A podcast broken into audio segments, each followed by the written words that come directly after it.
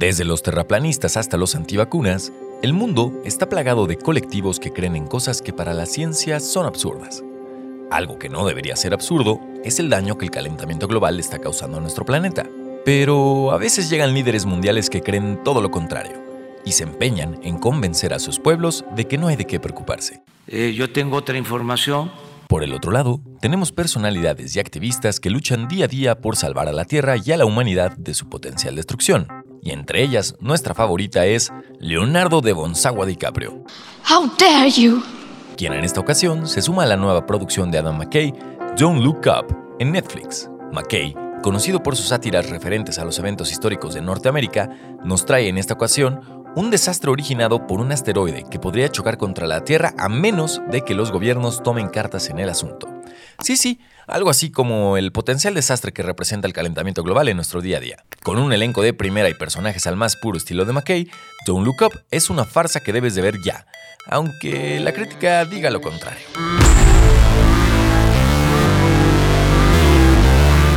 Dos, ¿Qué? Don't Look Up. ¡Qué Eso está prohibido. Muchas gracias. Y si se perdieron la mamada que acabo de hacer es porque nos están escuchando en Spotify y no nos están yendo en YouTube, así que corran a YouTube, ábranlo rapidísimo nada más para que vean cómo engañé a este, a este par.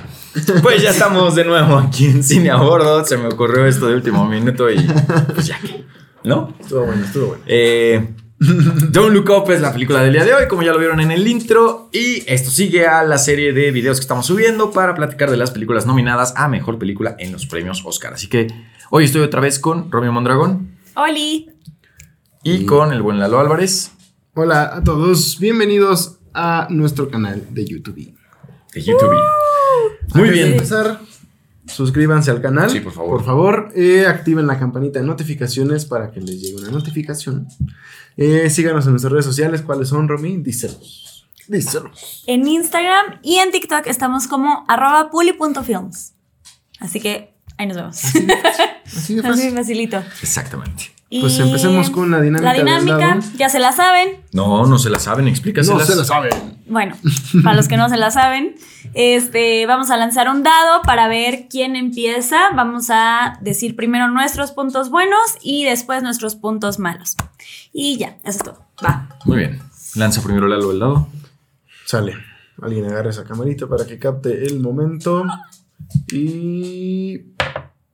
Seis. Va a empezar la link por lo visto. Romy. Primero. Ok. Chinga Uno. Romy tiene un amorío con uno. Uy, sí. Lleva, lleva dos episodios sacando uno.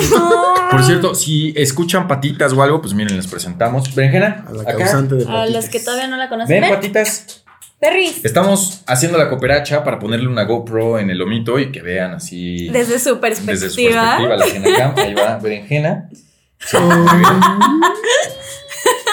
Perfecto. Y bueno, ya voy al tiro con el dado. Tenemos un 6 por parte del lado, un 1 por parte mío y un 4. Un uno por parte mío, más bien. Un 1 por parte de Romy.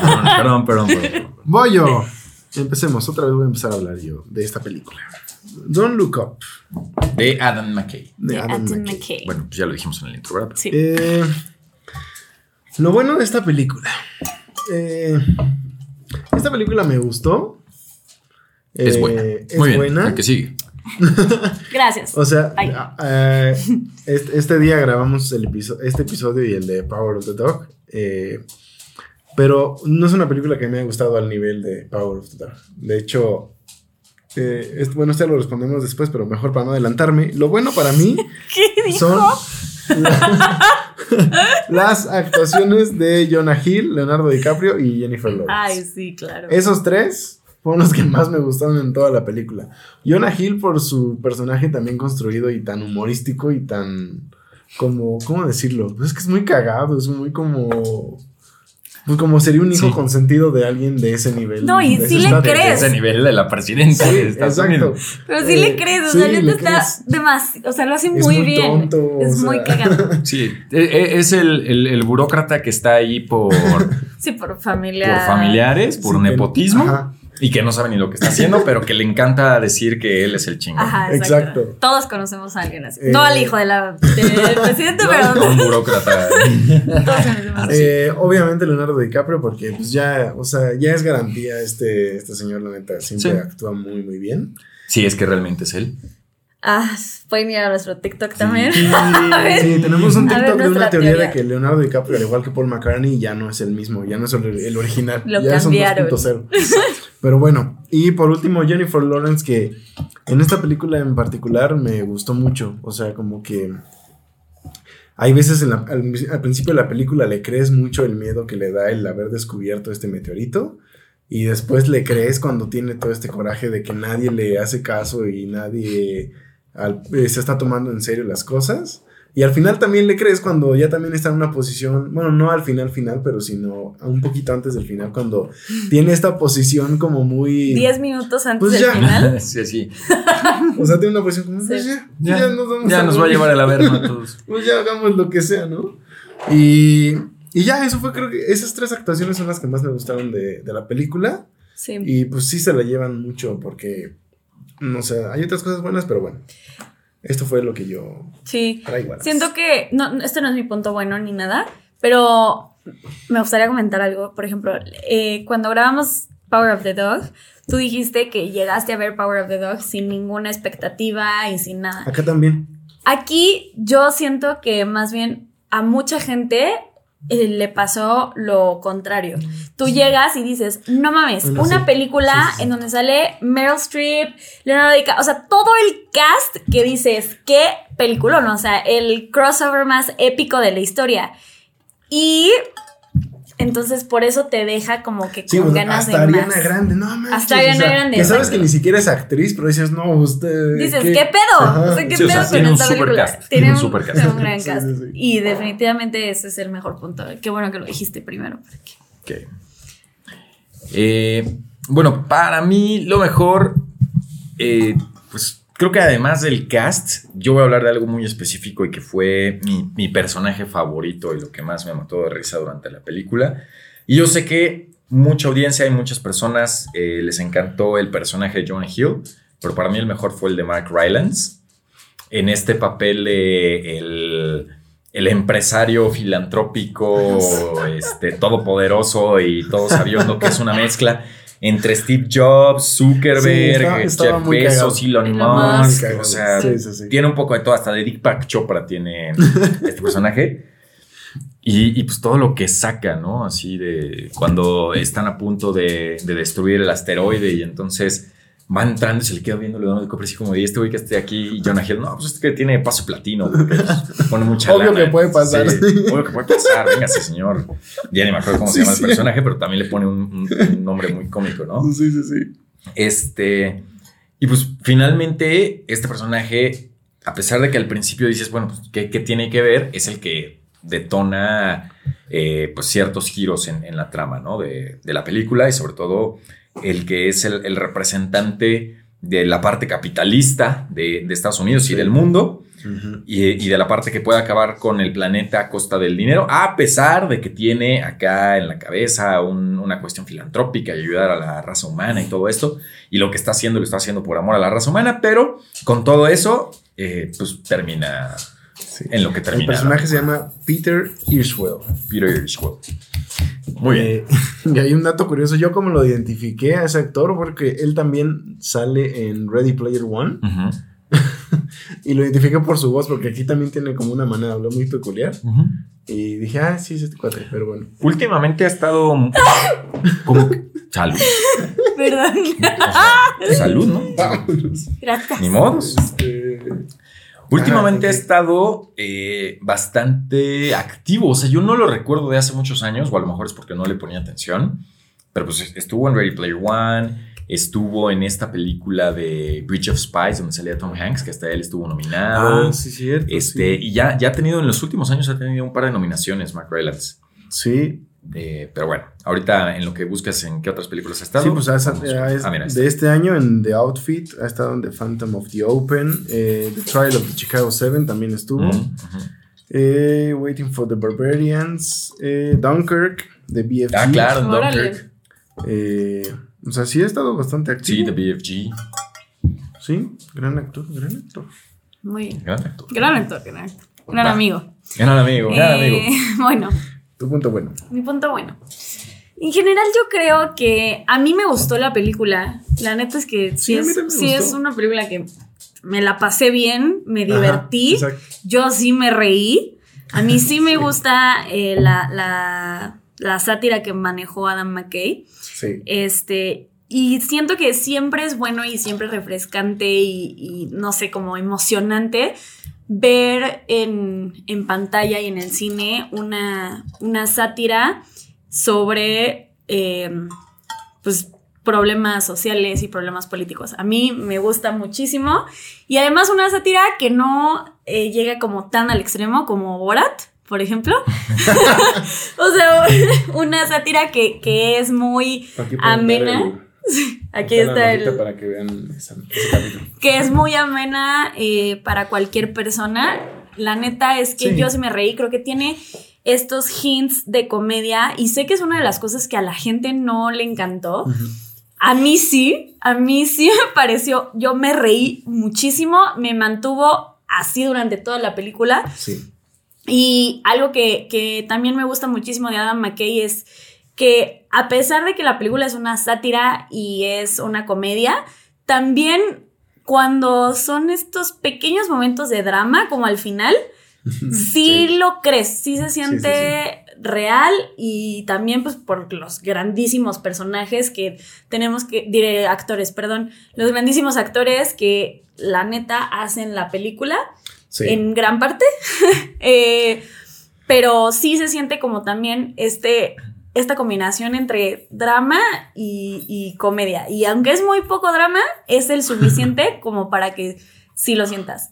Entonces, bueno, no sé, no, no, no es un punto específico así de que digo, esto es lo mejor de la película, sino son estas pequeñas cositas que hacen que sí sea una buena película. A mí me parece una buena película. Sí, co- creo que el, tu punto se podría englobar en la experiencia, porque te la pasaste Exacto. muy bien. ¿no? Ándale. O sea, Exacto, es una exacto. película que creo que te la puedes pasar muy, muy a gusto. Y eso que dura dos horas y media, ¿no? Sí, es sea, larga la película. Es larga, es larga, pero de verdad que yo las dos horas y media estuve así y me Pero es que- mantuvo. Y, y tiene varios actos, o sea. Sí, también. entonces eso hace que parezca que son pues, como varias, pe- varios capítulos de una sola serie, ¿no? Algo Sí. así que, que te lo aligera. Sí, vas viendo, y también como hay tantos personajes, eso Sí. también lo hace mucho más ameno y dinámico. Exacto. Sí, hay. Tengo que decir, ya, ya me acordé. Creo que algo que me encantó fue esta parte de las aguas y de los Ah, y de las galletas. No mames. Fue sé. lo que más me gustó de la película. O sea, Sí, me encanta cómo termina esa escena y, y- y va a cerrar la puerta Jonah Hill y dice, ¿quieres venir? Sí. Y le cierra la puerta. sí, sí, es cierto. Así sí, es cierto. No.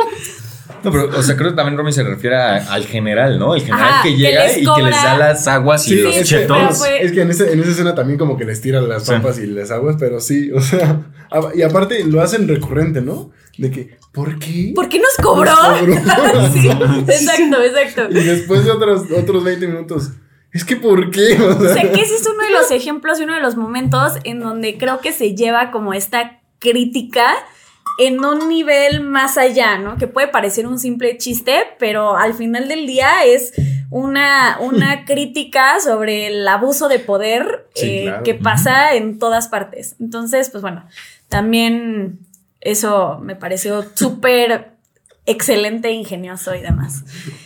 Y- Aparte, no sé ustedes, pero yo en el principio sí me la creí así como de, ah, pues, si han de vender dentro de la casa. Ah, sí, claro. o sea, No, yo dices, no O sea, Yo dije- nunca he estado, obvio. yo sí la creí. seguramente sí hay algo Y que aparte se a 10 cobra. dólares se los cobras. Sí, sí. Y ya después dices, No es ah, pues Disney, sí. o sea, tampoco. No, o sea, pero bueno. No es cierto, tío Disney. Yo te quiero. Yo te quiero. Yo te quiero, tío Disney. Este, y bueno, yéndonos a lo malo, Lo malo. también creo que va un poco de la mano con esto.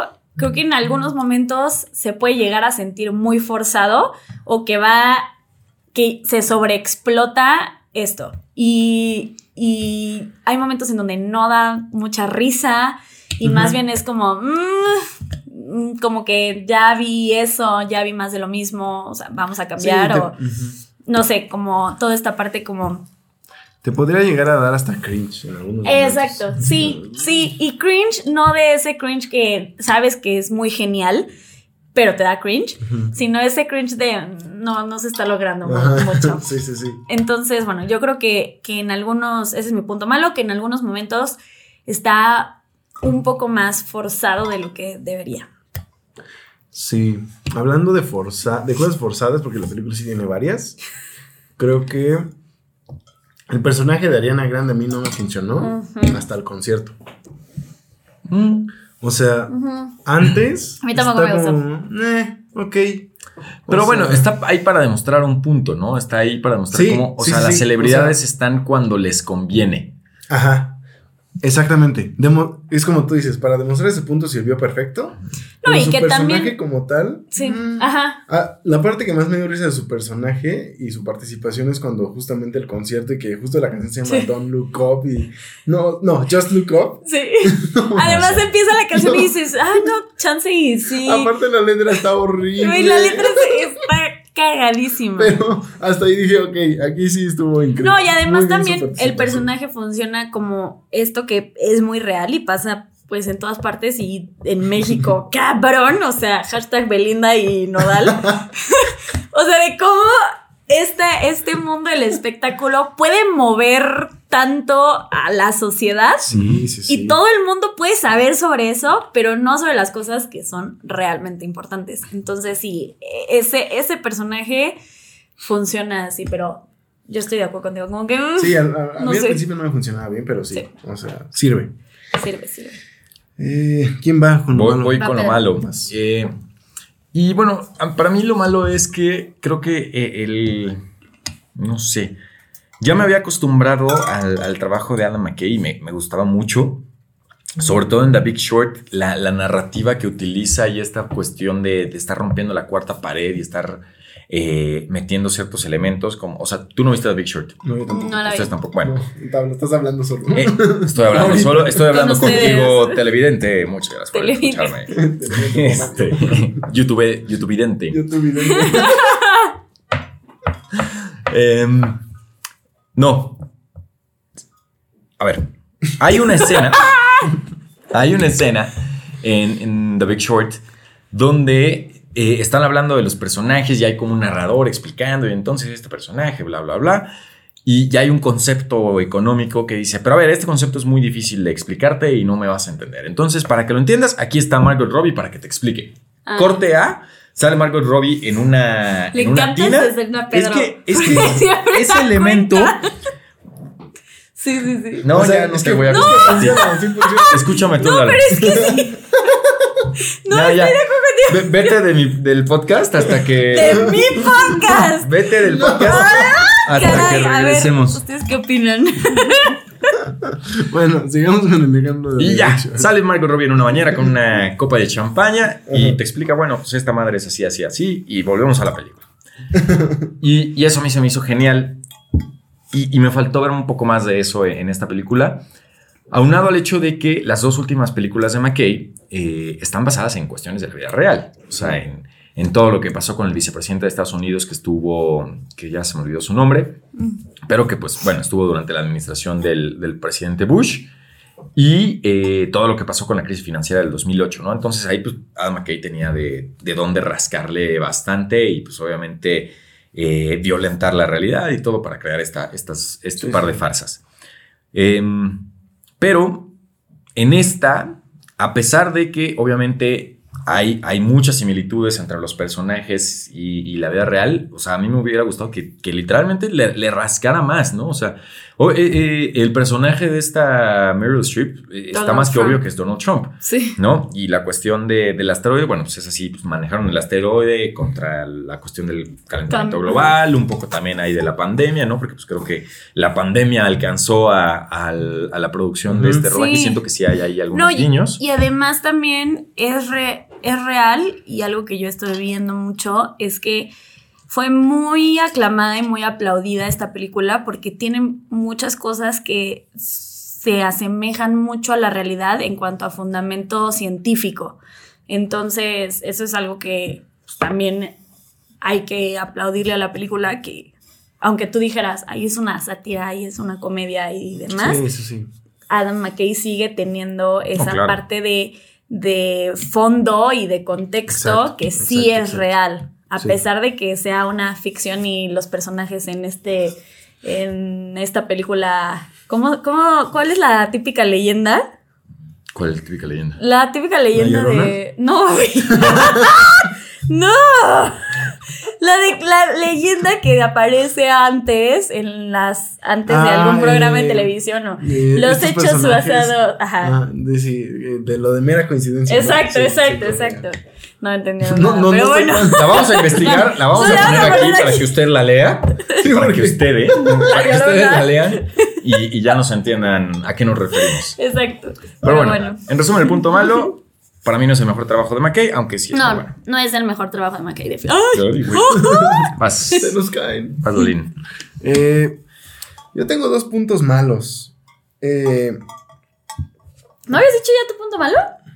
No, tú empezaste. ¿Tú empezaste? Y como soy el último, pues ya voy a decir Date, date. los dos. Como magnate. A empezar, yo sentí como muchos errores en la edición. dijiste a, a empezar, es que se me olvidó el para. se me olvidó el PAR y nada más dije a empezar. Ok. Bueno, yo siento que hubo muchos detalles en la edición, pero groseros. ¿A ustedes no les pasó? Que como que hubo frames congelados y luego se retomaban las escenas.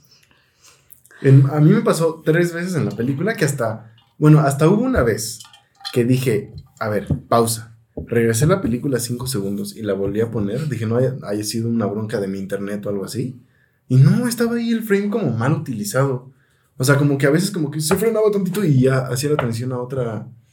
Y dije, "Mm, no sé si ahí sido intencional, pero no creo no creo porque todo el ritmo de la película fue muy diferente. exacto exacto Entonces, en cuestión de edición no me encantó. O sea, a pesar de, de- o sea, podría, podría dejar únicamente estos tres errores que yo noté como la cosa mala, pero en general toda la edición de la película no se me hizo Sí. a remarcar. Y por último, pues, que a pesar de que tiene una muy, un muy buen subtexto de justamente esta crítica social a, a, a los políticos, a las cosas que pasan y a las que USA. tomamos en cuenta, a las redes sociales y al poder que tienen estas en los medios y las redes sociales, pues para mí también fue una buena experiencia la película, o sea, la disfruté y me la pasé chido viéndola, pero se queda hasta ahí, o sea, no 100%. se vuelve hasta no va a cambiar tu pensamiento y tu o sea bueno no la tuya sino Ajá, o sea, la gente- No, me acuerdo o si esto también lo la dijo algún director famoso o, o lo vi en algún canal de YouTube, pero ¿sabes que fue una buena película? Cuando la película empieza después de que saliste del cine. O sea, de que después de que saliste del cine te quedaste pensando y la empezaste a analizar y... claro Y esta película no, o sea, la terminaste y fue así, ay, no, estuvo divertida. Bueno, voy a cenar. es cero trascendental Sí, es cero trascendental y memorable Entonces, este, eso es lo malo. O sea, que a pesar de tener una muy, un muy buen subtexto de lo que pasa realmente hoy en día, claro que sería el los elementos suficientes para que sí pudiera para ser que fuera una película. Sí, exacto. Sí. Y, y no sé si eso se debe a que hay demasiadas cosas pasando y demasiadas distracciones. O sea, hay cosas que Sí, son yo creo que claves. sí, yo creo que sí. Pero, por ejemplo, el, el amorío entre el personaje de DiCaprio y Kate Blanchett, no sé si a lo mejor pues, sobraba. Digo, sirve para que, para que el, el personaje de DiCaprio pues, tenga este conflicto interno Sí, y exacto, entonces al exacto. final tenga que tener esta reconciliación con su esposa, pero pues, a lo mejor eso se pudo haber manejado con, de forma diferente Sí, sin tener que perder el tiempo en hacer la película más larga con estas escenas sí, sí, tienes razón. que quizá fueron Simplemente se pudo haber alejado de su familia y ya, ¿no? Por, el-. Por su labor como científico. aunque bueno yo tengo que decir que a mí sí me gustó eso o sea sí me gustó Pues, ese sí, porque me- estaba cagado. O sea, Ajá, la- la- el personaje de Kate. Blanchett estaba. No, es cuando están en la bueno. cama y está, bueno, yo soy, no sé qué, estudié en Harvard, tengo tres, y él, mm, ¿Qué Yo- me cuentas? no me acuerdo, pero es- muy chistoso. es joya, o sea, Y, pero sí. no, y le dice, me he acostado con unos cuantos Ah, sí. expresidentes, es una estrella. y luego él le dice una cosa así súper una mamada. Bueno, ya lo sacamos de aquí. O sea, ya, ya nos arreglamos este tema. Sí, ya tuvimos nuestra plática de Sí. profundidad y vámonos a lo que sigue. Sí, Exacto. pero sí, no, estoy de acuerdo. Muy bien, pues ya no nos queda mucho tiempo, vámonos a los datos. Datos curiosos sobre esta película. Con Lalo. Datos inútiles con Lalo. Ahí va. Eh, esta vez traje un poquito menos, pero creo que están padres. Jennifer Lawrence tuvo que grabar casi todas sus escenas con un diente roto. y tú dirías, pues que no es más fácil que se lo arreglen en lugar de tener que ponerlo La en postproducción. continuidad o qué. No, porque tuvieron que ponerlo en postproducción como CGI. Y entonces. Pues que no se pudo por COVID, porque no se lo pudieron arreglar por eso. Ay, no me vas a decir que no había ni un solo Así dentista está, que se lo así está el dato en- O sea, no, nadie puede Nadie atender a Jennifer Lawrence. Exacto. Yo, yo hablo a un dentista y le digo, oye, tengo a Jennifer o sea. Lawrence ahí, te está, quiere, está medio absurdo, pero sí quiere- tuvo que hacerlo. quiere que le arregles el diente, no. No sé si haya sido más que nada una. O sea, es que como yo creo que se aísla todo el crew que va a estar grabando Mm. durante ese momento, ya era contacto con alguien afuera, o no sé. Alguna cuestión tuvo así, pero Jennifer Lawrence grabó con un diente roto. Ok. Eh, para interpretar el papel de manera convincente, Leonardo DiCaprio, eh, que ya sabemos que es un actor que se mete bien en los papeles, tuvo alrededor de seis meses en- de educación en cuestión de física y en especial en el comportamiento de las órbitas eh, de los objetos en el espacio. Órale. Todo este conocimiento lo adquirió gracias a pláticas con Amy Meisner, consultora de la película y astronauta en la vida real. Órale. Este, Nice. el personaje interpretado por Timothy Charmander en realidad iba a tener pelo corto en la película. Este sí está medio inútil, la neta, pero se me hizo cagado. Este, pero la producción se retrasó de abril a agosto, me parece, debido al COVID. Este, y en, cuando retomaron la producción, tuvieron una llamada de Zoom como de, bueno, ya vamos a retomar ahora sí, nos vemos el lunes. Y salió con el pelo largo porque se lo dejó durante toda la pandemia. Claro. Y el director dijo, ah, pues déjatelo, graba así. Y ya, por eso sale con el pelo largo. Sí, está muy inútil. Le- Yo no les no dije- sé qué hacer con esa Yo les dije, yo, ah, yo les dije que estaba inútil. Eh, En mi comida de mañana, ¿sabían que Timothy Charmander se, no se quiso cortar el pelo? Bueno, más bien el director dijo que no se cortó el pelo. Y por último, esta, esta sí está un poco más interesante. Esta es la segunda película en la historia en estar nominada a mejor película en los Oscar, De comedia. no, y a la vez tener una calificación podrida en Rotten Tomatoes. Ah, sí, y es la única podrida de las 10 nominadas. Es la única que tiene, o sea, creo que tiene 38% de calificación. 50 y tantos, creo. 52. ¿Sí? Ah, perdón, yo me confundí. Entonces, Ay, no te mames. La primera película que, que, que marcó esta estadística es Extremely Loud and Incredibly Close.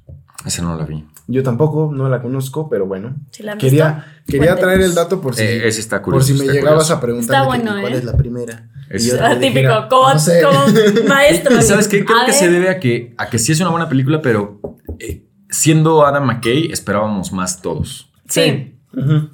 Siendo Adam McKay y teniendo ese cast.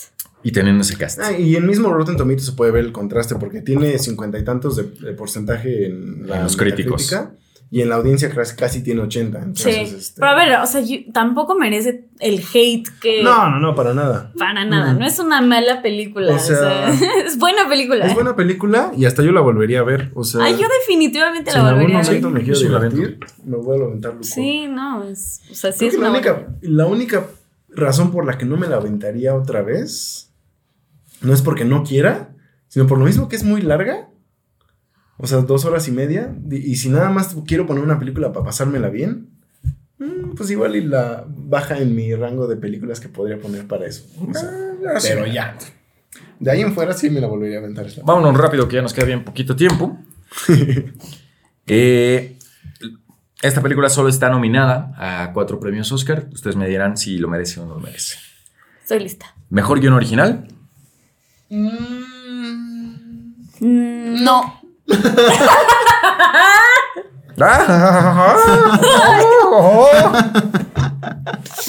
Ay, moliste. ya me vacunaron. Se le va a salir la vacuna. Se le iba a salir la vacuna. dijiste. Bueno, me pusieron mi tercera dosis. Ay, perdóname. Vacúnense. Eh, música por Nicholas Britell. Yo ni No sé, algo yo tampoco. Solo hay un momento como en que le contemplas bien bien la música, que es cuando está cayendo el meteorito. Mm. Pero de ahí fuera no, entonces. O sea, no, no, no digo que no, pero ni siquiera la recuerdo. Entonces. Pues ya desde ahí, entonces. Mm. Eh, edición, Hank Corbin. Pues es justo lo que dijiste que no te había gustado. No, chavos. No, y de hecho tiene varios errores de continuidad. Sí, sí, sí. O sea, no está. No Bueno, está la, bien la hecha. continuidad no tiene. Bueno, sí tiene que ver, pero pues tampoco es culpa. O sea, al editor le llega el producto y. Oye, güey, Sí, aquí se cambió sí, la sí, playera. Pues, pues, ¿qué quieres que haga? No, pues CGI o lo que sea, pero no mames, un No, No, error. pero, Pero la ya edición no no, es entra en la CGI. chamba de Eh, ajá, edición, ya no, ajá. ya no- o sea, el, Sí, el el editor es el pues, montajista, el que le va a dar el ritmo Sí, a la película. Pero no, O aún sea, así ya, no se la merece. si en una escena se le olvidaron, se olvidaron de ponerle el diente a Jennifer Lawrence, pues ya. Y bueno, ya, ya rápido porque se nos va el tiempo. Eh, película, obviamente, mejor película. Yo digo que no. Porque hay mejores. Punto. ¿Cuál? Eh, Dune, Power of the No, no, Dog, no, eh, pero ¿Cuál quieren las que? ¿cuál? Por eso, o sea, no se lo Ah, gana, ahí te va. pero como nominada, La neta, ¿Aún no dices sé que qué no? pasó Ah, no, con. sí. eh, ah, ok. O sea, es que estamos hablando de si se merece la nominación o no. No digo si se merece el premio, pero. Ah, pues es que allá me cambiaste el- No. la jugada, porque bueno. Eh, yo nada más quiero decir. eh, bueno, ¿ya dijiste tu respuesta? ¿Sí o no? no. No. O sea, no está se la haciendo merece. tiempo para que se nos corte la otra cámara y solo No, no estoy Sí, haciendo ya, tiempo. o sea, No se la merece. ¿Quieres sabotear este podcast del día de hoy? Es que la de ella se apagó. La de ella se apagó. No se la merece y la que debió de haber estado en mejor película es The French Dispatch, de, que fue completamente ignorada. Pues, no Sí. sé por qué, si es una gran película. O Last Night in Soho. O Last Night in Soho, pero pues, o sea, aunque sí. de Bueno, verdad. también, también esto eh, igual lo podríamos comentar en un en otro capítulo que Ándale. sea películas que de- debieron de haber estado que debieron de haber nominadas. estado nominadas y no estuvieron. Pero díganos si quieren ese capítulo. Díganos si quieren ese capítulo eh, y, lo, y, y lo armamos. Se arma. Bueno, entonces, calificación. Yo le doy. mm, uf, 7.5. Eh, yo le doy un 8. Yo ya la había calificado porque la anoté en mi listita. 8.5 le di. Bien. Y pues bueno, esto fue Sin a Bordo. ¿Dónde nos pueden seguir, Romy? Este, nos pueden seguir en nuestro TikTok o en nuestro Instagram.